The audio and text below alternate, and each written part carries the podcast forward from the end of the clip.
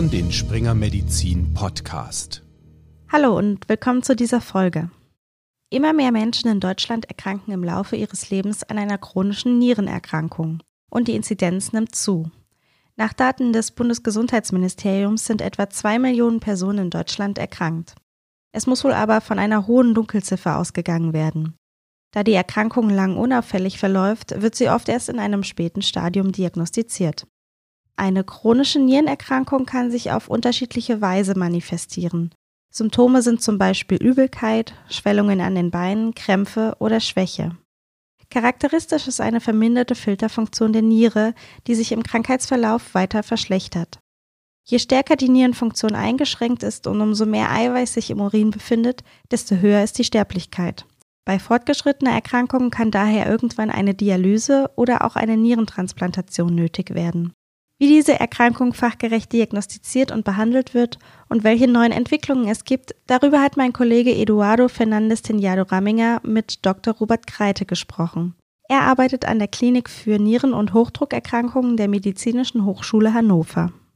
Herzlich willkommen, Herr Dr. Kreite. Sie sind live aus der Klinik für Nieren- und Hochdruckerkrankungen der Medizinischen Hochschule Hannover zugeschaltet. Ich grüße Sie. Ja, hallo, ich grüße Sie. Die Ursachen für die Entwicklung einer chronischen Nierenerkrankung sind vielfältig. Welche sind besonders häufig? Mit Abstand am häufigsten ist äh, der Diabetes mellitus und der Bluthochdruck. Ähm, Diabetes mellitus macht ca. 30 Prozent der Ursachen der chronischen Nierenerkrankung aus und der arterielle Hypertonus ca. 20 Prozent.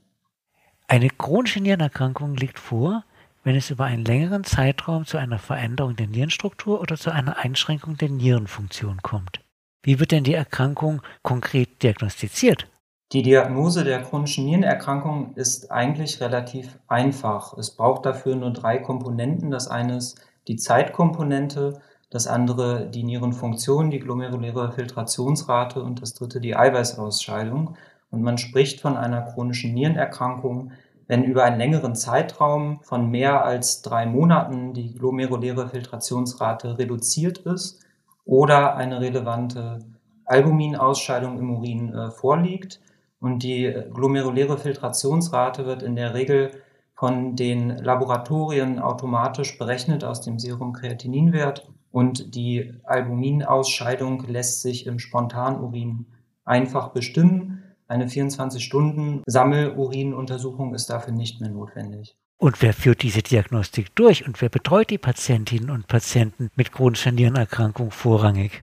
In erster Linie werden die Patienten und Patientinnen mit chronischer Nierenerkrankung hausärztlich betreut oder vom Allgemeininternisten oder der Allgemeininternistin. In welche Stadien teilt man die Erkrankung ein und ist diese Einteilung prognostisch relevant? Die Einteilung der chronischen Nierenerkrankungen stützt sich auf zwei Säulen. Das eine ist die glomeruläre Filtrationsrate. Anhand der glomerulären Filtrationsrate oder GFR wird die Erkrankung in sechs verschiedene Stadien eingeteilt und anhand, das ist das andere Kriterium, der Albuminausscheidung in drei weitere Stadien. Wenn man jetzt also als Beispiel einen Patienten oder eine Patientin mit einer GFR von 40 nehmen und eine ähm, Albuminausscheidung von unter 30 Milligramm pro Gramm Kreatinin, dann würde dieser Patient oder diese Patientin in das Stadium G3b eingeordnet werden. Wenn wir als zweites Beispiel einen Patient oder eine Patientin mit einer GFR über 90 aber eine Albuminausscheidung über 300 Milligramm pro Gramm Kreatinin nehmen, dann würde dieser Patient oder diese Patientin in das Stadium G1A3 eingeordnet werden. Und das ist hochrelevant äh, für die Prognose, weil letztlich der Patient oder die Patientin aus dem zweiten Beispiel eine ähnlich eingeschränkte Prognose hat wie aus dem ersten Beispiel, was Progress der chronischen Nierenerkrankung oder auch kardiovaskuläre Ereignisse angeht. Das heißt, der Punkt, der hier gemacht werden muss, ist, dass selbst Patienten mit einer normalen Nierenfunktion gemessen an der glomerulären Filtrationsrate eine relevante chronische Nierenerkrankung haben können, und zwar nach dem Kriterium der Albuminurie. Was sind denn wichtige Begleiterkrankungen der chronischen Nierenerkrankung, die man auf dem Schirm haben muss? Mit abnehmender Nierenfunktion können verschiedene spezifische Komplikationen oder unspezifische Komplikationen auftreten. Das kann eine Volumenüberladung, also Hypervolemie sein. Das können vor allem Störungen des Säure-Base-Haushalts sein, wie eine metabolische Azidose, Störungen der Blutsalze, wie eine Hyperkalämie oder eine Hyperphosphatämie. Was spürt denn die Patientin oder der Patient, wenn solche Symptome auftreten? Also Patienten, die zum Beispiel Störungen des Knochenstoffwechsels dann auch entwickeln können, können schlicht Knochenschmerzen haben. Zeichen der Volumenüberladung wären im Anfangsstadium zum Beispiel leichte Ödeme, Wassereinlagerungen, die der Patient an sich äh, feststellen kann. Vorhin waren Sie ja noch nicht ganz fertig. Was sind denn weitere wichtige Begleiterkrankungen, die Sie noch nicht genannt haben? Es können mit abnehmender Nierenfunktion auch eine Blutarmut, eine renale Anämie auftreten oder auch Störungen des äh, Fettstoffwechsels bzw. der Lipoproteine. Können Sie uns einen Tipp geben, wie Sie diese Begleiterkrankung immer im Blick behalten? Ja, der erste wichtige Punkt ist, man muss dann denken und bei jedem Patientenkontakt auch äh, die Symptome möglichst spezifisch abfragen. Also jeden Patienten zum Beispiel auch nach Knochenschmerzen fragen, der eine relevante chronische Nierenerkrankung hat. Und das Ziel sollte natürlich sein, dass der Patient selbst nach Möglichkeit die Komplikationen gut im Blick hat. Und der Tipp dabei wäre, dass ich jedem Patienten rate, dass er seinen Blutdruck auch regelmäßig misst und das Körpergewicht misst und das auch dokumentiert. Und hilfreich dabei können zum Beispiel auch Smartphone-Apps sein. Wann sollten denn Nierenkranke einer Nephrologin oder einem Nephrologen vorgestellt werden? Da hat die Leitlinie der Deutschen Gesellschaft für Allgemeinmedizin verschiedene Empfehlungen getroffen. Das eine Kriterium ist eine schnell progressive chronische Nierenerkrankung. Und die wird da konkret definiert mit einer Abnahme der GFR von mehr als fünf Millilitern pro Minute pro Jahr. Das zweite Kriterium ist eine Einschränkung der GFR unter 60 Milliliter pro Minute, wenn verschiedene Begleitumstände vorliegen. Und der eine Begleitumstand ist eine relevante Eiweißausscheidung, also Albuminurie im Stadium A2 oder A3, eine Hämaturie, die nicht urologischer Ursache ist oder ein Hypertonus, der schlecht auf Therapie anspricht, also therapierefraktär ist. Das heißt, sich nicht einstellen lässt mit mehr als drei Medikamenten. Und das letzte Kriterium ist, dass Patienten mit einer äh, GFR unter 30 Millilitern pro Minute in die Nephrologie überwiesen werden sollten. Angenommen, es kommt eine Patientin oder ein Patient auf Ihre Station und hat den Verdacht auf eine chronische Nierenerkrankung. Mhm. Können Sie den Gang der Untersuchung und Ihre therapeutischen Überlegungen beschreiben? Wir würden dabei uns zunächst äh, erstmal ein genaues Bild machen, äh, wenn wir den Verdacht haben auf eine chronische Nierenerkrankungen, dann spielen vor allem Vorwerte eine große Rolle. Das heißt, wie waren, wir würden uns anschauen, wie war die Nierenfunktion vor einem Jahr oder vor wenigen Monaten noch, wie viel Dynamik ist da drin. Dann würden wir selbstverständlich eine Urinanalyse machen, würden schauen, sind da bestimmt veränderte Blutzellen drin, die eventuell auf, auf Aktivität auch hindeuten. Wie ist die Eiweißausscheidung? Wir würden Ultraschalluntersuchungen machen, um beurteilen zu können, sind die Nieren schon je nachdem, welches Stadium vorliegt, ganz klein und ganz schrumpelig, sage ich mal etwas salopp, so dass was darauf hindeutet, dass nicht mehr so viel funktionelle Reserve da ist oder sind die Nieren noch normal groß und man sieht nur einige narbige Einziehungen. Und äh, wenn man dann ein Gesamtbild hat und auch verschiedene andere Blutwerte noch macht, die auf autoimmune Nierenerkrankungen hindeuten, würde man mit dem Patienten besprechen, dann würden wir in aller Regel doch eine Nierenbiopsie durchführen, wenn die indiziert ist, um möglichst spezifisch die Therapie dann auch steuern zu können. Und welche Faktoren sollte man beim Management der Erkrankung besonders beachten? Grundsätzlich ist es wichtig, auch immer ähm, Augenmerk darauf zu richten, dass reversible Ursachen vorliegen könnten für eine Verschlechterung der Nierenfunktion und ein Voranschreiten der chronischen Nierenerkrankung. Das heißt, man sollte gezielt danach fahnden, ob vielleicht ein Volumenmangel, eine prärenale Ursache vorliegen könnte, die man einfach beheben kann. Auch eine postrenale Komponente sollte man ausschließen. Dann als zweite Säule, als zweiten Faktor, den man beachten soll, ist, dass es verschiedene Medikamente gibt zur Progressionshemmung. Und wie wir auch schon besprochen haben, können Komplikationen auftreten, die konsequent auch therapiert werden sollten, weil sie prognostisch relevant sind. Zum Beispiel, was für Komplikationen meinen Sie da? Eine metabolische Azidose zum Beispiel sollte konsequent, wenn sie denn vorliegt, auch therapiert werden, weil man auch weiß, dass das Vorliegen einer metabolischen Azidose die Progression einer chronischen Nierenerkrankung fördern kann. Welchen Zielblutdruck sollte man beispielsweise anstreben? Die aktuellen Leitlinien empfehlen bei Patienten mit chronischer Nierenerkrankung den systolischen Blutdruck auf unter 120 mm Hg zu senken.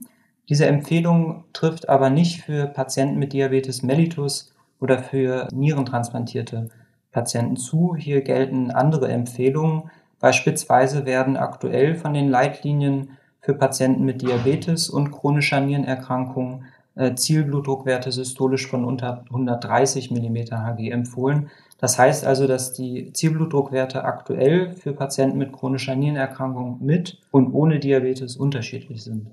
Und ab wann sollten Kalium, Phosphat, intaktes Parathormon und alkalische Phosphatase regelmäßig bestimmt werden? Hier empfehlen die aktuellen Leitlinien dass ab einer GFR von unter 45 Millilitern pro Minute die Werte regelmäßig bestimmt werden sollten. Wer profitiert von einer Bicarbonat-Substitution? Hier ist die aktuelle Empfehlung der Leitlinien, dass Bicarbonat substituiert werden sollte, wenn es unter 22 Millimol pro Liter liegt. Wobei man sagen muss, dass die Empfehlung zwar in den Leitlinien drinsteht, die ähm, Studienlage, die Evidenz dafür aber nicht sehr stark ist. Die Maßnahmen, die Sie bisher geschildert haben, betreffen ja vor allem den Umgang mit den verschiedenen Komplikationen. Wie sieht es mit der konkreten Behandlung der chronischen Nierenerkrankung aus? Gibt es diese überhaupt? Das ist eine sehr, sehr gute Frage, die man sicherlich auch lange diskutieren kann. Wenn die chronische Nierenerkrankung, wenn die Grunderkrankung bekannt ist, dann sollte immer nach Möglichkeit spezifisch die Grunderkrankung therapiert werden. Das heißt, wenn eine autoimmune entzündliche äh, Nierenerkrankung vorliegt, dann sollte diese typischerweise auch mit immunsupprimierenden Medikamenten behandelt werden. Unabhängig davon stehen aber vor allem in letzter Zeit immer mehr Medikamente zur Verfügung, die auch eine progressionshemmende Wirkung bei der chronischen Nierenerkrankung haben. Und was sind das für Optionen, um das Fortschreiten der Erkrankung zu hemmen? Für ACE-Hämmer und auch Angiotensin-Rezeptorblocker ist die progressionshemmende Wirkung der chronischen Nierenerkrankung gut gesichert. Wichtig ist dabei, dass der Effekt unabhängig vom Blutdruck ist und vor allem über auch Senkung der Proteinurie wirkt. Darüber hinaus stehen vor allem für Patienten äh, mit chronischer Nierenerkrankung und Diabetes verschiedene Medikamente zur Verfügung, für die gesichert ist, dass sie auch die Progressionen hemmen, spielen zum Beispiel GLP-1-Rezeptoragonisten eine Rolle, wenn Patienten mit ihrem HbA1c-Wert nicht im Zielbereich sind, sind eben für die GLP-1-Rezeptoragonisten auch eine progressionshemmende Wirkung gesichert. Ganz großes Thema sind die SGLT2-Inhibitoren, für die es mittlerweile wirklich gute Daten gibt, dass sie eine Progressionshemmung machen und die auch mittlerweile als First-Line-Therapie für Patienten mit chronischer Nierenerkrankung und Diabetes zusätzlich zur Lifestyle- Modifikation und äh, Therapie mit Metformin je nach Nierenfunktion empfohlen werden. Und als drittes, gerade zugelassen ist das Finerenon. Finerenon ist ähm, ein Mineralokortikoidrezeptor-Antagonist, ähnlich wie Spironolacton oder Eplerenon, ist aber nicht steroidal und hat wahrscheinlich auch ein niedrigeres Hyperkalämie-Risiko und für Finerenon gibt es auch gute Daten. Das sind vor allem die Fidelio DKD oder Figaro DKD Studie, dass Finerenon bei Patienten mit Diabetes und chronischer Nierenerkrankung die Progression und auch kardiovaskuläre Ereignisse verringert. Manche Medikamente zur Behandlung von Begleiterkrankungen sind potenziell nephrotoxisch. Und sogar Arzneimittel zur Progressionshemmung der chronischen Nierenerkrankung können die Niere schädigen. Ab wann muss man die Behandlungsdosis anpassen? Dazu empfiehlt die Leitlinie, dass grundsätzlich die Indikation nephrotoxischer Medikation sorgfältig geprüft werden soll, und zwar besonders, wenn die GFR unter 60 liegt. Und wie macht man das? Man macht das in der Regel, indem man einmal systematisch die Medikation durchguckt vom Patienten und einfach auch sensibilisiert ist dafür, dass man eventuell hier Dosis reduzieren muss. Es können auch Arzneimittelinteraktionsprogramme helfen. Gibt es auch zeitlich begrenzte Dosissenkungen, zum Beispiel Sick-Day-Pausierungen? Die gibt es ähm, und die sind auch sinnvoll für Patienten, die akut und ernsthaft erkrankt sind. Äh, da empfiehlt die Leitlinie, wenn die GFR unter 60 ist und der Patient, die Patientin ist akut und ernsthaft erkrankt, Medikamente wie den ACE-Hämmer, den Angiotensin-Rezeptorblocker, Spironolacton, aber auch zum Beispiel Lithium oder Digoxin zu pausieren. Und wichtig ist, dass diese Sick-Day-Pausierung auch für die SGLT2-Inhibitoren gilt. Die SGLT2-Hämmer, also Inhibitoren des Natrium-Glucose-Cotransporters 2, sind ja ursprünglich Medikamente zur Behandlung des Typ-2-Diabetes. Sind diese Medikamente denn auch eine Option für Patientinnen und Patienten, die keinen Diabetes haben? Ja, absolut. Mit äh, Dapagliflozin ist im August 2021 ein SGLT2-Inhibitor zur Behandlung der chronischen Nierenerkrankung auch ohne Diabetes mellitus zugelassen worden. Und Grundlage war hier die DAPA-CKD-Studie, in der Patienten und Patientinnen mit und ohne Diabetes mellitus mit eingeschlossen waren und eben auch Vorteile für die Patienten ohne Diabetes mellitus im Hinblick auf die Progression der Nierenfunktionsverschlechterung gesehen wurden. Also Dapagliflozin ist somit eine wirksame und zugelassene Therapie der chronischen Nierenerkrankung auch ohne Diabetes. Und bei welchen Patientinnen und Patienten lohnt sich der Einsatz? Letztlich war in der Studie wurden Patienten eingeschlossen mit einer GFR zwischen 25 und 75 Millilitern pro Minute und einer Albuminurie zwischen 200 und 5000 Milligramm pro Gramm Kreatinin, so dass die Studienergebnisse sich auf diese Patienten beziehen. Die Leitlinien empfehlen auch den SGLT2-Inhibitor bis zu einer GFR von 30 Millilitern pro Minute zu beginnen und man sollte ihn dann aber mit Eintreten der Dialyse auch beenden. Angenommen, Sie betreuen einen Patienten und plötzlich kommt es zu einer massiven Verschlechterung seines Zustandes. Er rauscht auch mit den Werten ab, also die Werte geraten völlig durcheinander. Was machen Sie in so einer Situation? Wie gehen Sie davor? Ja, da ist vor allem wichtig, reversible Ursachen auszuschließen. Das würden wir als erstes machen. Also wenn jetzt, wir würden einen Ultraschall machen, um den Volumenstatus einzuschätzen, wenn der Patient dann in Häkchen trocken ist, also Hypovolemie hat, dann lässt sich das sicherlich rasch ausgleichen und man sieht dann schon am nächsten, übernächsten Tag stabilisiert sich die Nierenfunktion. Wenn es eine postrenale Komponente gibt und irgendwo einen Harnstau gibt, lässt sich das auch in der Regel leicht beheben. Wenn das nicht gegeben ist und der Patient rauscht ab, wie sie sagt, dann würden wir aber hier auch sehr genau prüfen und das dann auch oft machen, ähm, ob wir nicht eine Nierenbiopsie durchführen, vor dem Hintergrund, ob es nicht vielleicht auch eine zweite Nierenerkrankung gibt, eine zweite unabhängige Nierenerkrankung, die behandelbar ist, zum Beispiel mit Immunsuppression und sich dadurch dann abfangen lässt, dass der Patient, wie Sie gesagt haben, abrauscht. Und wann kommen Nierenersatzverfahren in Frage? Wann erfolgt zum Beispiel der Übergang zur Hämodialyse, die besonders häufig durchgeführt wird? Da ist die Empfehlung der Leitlinien, dass schon ab einer GFR von 30 Millilitern pro Minute die Patienten über Optionen der Nierenersatzverfahren, das ist ja nicht nur Dialyse, aufgeklärt werden sollten. Und in der Praxis ist es typischerweise so, dass der Nephrologe oder die Nephrologin ab einer GFR unter 15 Millilitern pro Minute schon konkreter die Dialyse, wenn der Patient sich für Dialyse entscheidet, plant. Das heißt, bei Hämodialyse optimalerweise einen Schand anlegt, weil dieser ja noch, wie man sagt, reifen muss, also eine gewisse Zeit braucht, bis er auch punktabel ist, bis er genutzt werden kann. Oder halt eben, damit noch genug Zeit ist, auch die äh, Untersuchungen, die notwendig sind, vor einer eventuellen Transplantation durchzuführen. Wäre denn den Patientinnen und Patienten mit einer Nierentransplantation besser geholfen? Äh, ja, in der Regel wenn Hämodialyse durchgeführt wird, äh, dreimal pro Woche für vier Stunden, dann bewirkt das zwar, dass der Patient damit äh, überleben kann. Ein adäquater Ersatz einer funktionierenden Niere ist es aber nicht. Und wir wissen, dass Patienten an der Dialyse eine sehr hohe Mortalität haben und äh, dass lang, vor allem langfristig die Transplantation da günstiger ist. wenn sie für den Patienten geeignet ist. Wer ist dafür geeignet? Grundsätzlich ist es so, dass Patienten vor einer Nierentransplantation sehr gut untersucht sein müssen. Das heißt, ähm, in Häkchen gesund genug sein müssen für eine Nierentransplantation, weil eben nach der Transplantation immunsupprimierende Medikamente lebenslang einzunehmen sind, die auch Nebenwirkungen haben können. Die Infektanfälligkeit kann steigen, auch das Risiko für bestimmte Krebsarten kann steigen, sodass die Patienten sehr gut ausgesucht werden müssen. Wenn jetzt zum Beispiel äh, Patienten schon ein fortgeschrittenes Tumorleiden haben, dann muss man da ernsthaft fragen, ob da die Transplantation äh, wirklich sinnvoll ist, äh, um den Patienten nicht zu gefährden. Mit was für Problemen muss man nach einer Nierentransplantation rechnen und kann man diesen vorbeugen?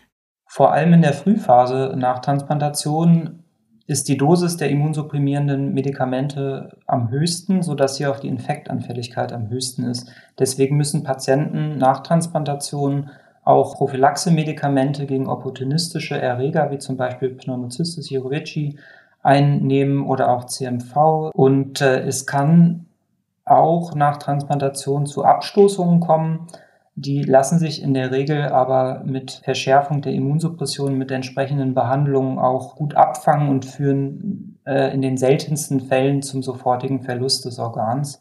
Und insgesamt muss man auch festhalten, dass Transplantationspatienten sehr eng und sehr gut betreut sind. Sie müssen in regelmäßigen Abständen kardiologische Untersuchungen machen, Hautkrebs-Screening machen, sodass Probleme in der Regel sehr früh erkannt und auch gut behandelt werden können. Was sind denn Ihre größten Erfolgserlebnisse gewesen? Oh, das ist eine sehr gute Frage. Also äh, grundsätzlich ist natürlich die Betreuung von Patienten mit chronischer Nierenerkrankung sehr toll, weil man sehr nah an den Patienten dran ist, sie über lange im ambulanten Bereich vor allem über lange Zeit auch betreut, äh, von der Erstdiagnose der chronischen Nierenerkrankung. Wir wissen ja leider, es ist eine progressive Erkrankung über mehrere Jahre bis zum Eintreten an die Dialyse bis zur Transplantation. Und das sind eigentlich große Erfolgserlebnisse, wenn man sieht, Patienten, die eine präterminale Niereninsuffizienz haben, kurz vor Dialyse steht, an die Dialyse müssen, dann geht es ihnen erstmal wieder besser und dass doch dann irgendwann ein Spenderorgan zur Verfügung steht die Patienten transplantiert werden und es ihnen den meisten deutlich besser geht. Das sind, das sind tolle Erfolgserlebnisse. Vielen Dank für Ihre eindrucksvolle Schilderung und auch, dass Sie die Zeit gefunden haben für dieses aufschlussreiche Gespräch. Sehr gerne. Das war Eduardo Fernandes Tenjado Raminger im Gespräch mit Dr. Robert Greite. Weiterführende Links und Lektüre-Tipps zum Thema haben wir wie immer in den Shownotes für Sie zusammengestellt. Vielen Dank fürs Zuhören und bis zur nächsten Folge. Die in diesem Podcast vermittelten Inhalte unterliegen dem wissenschaftlichen Wandel des Faches und erheben nicht den Anspruch auf Vollständigkeit. Sie können weder als Grundlage für eine Diagnosestellung noch für den Beginn, die Änderung oder die Beendigung der Therapie einer Erkrankung herangezogen werden. Sie ersetzen in keinem Fall eine persönliche ärztliche Beratung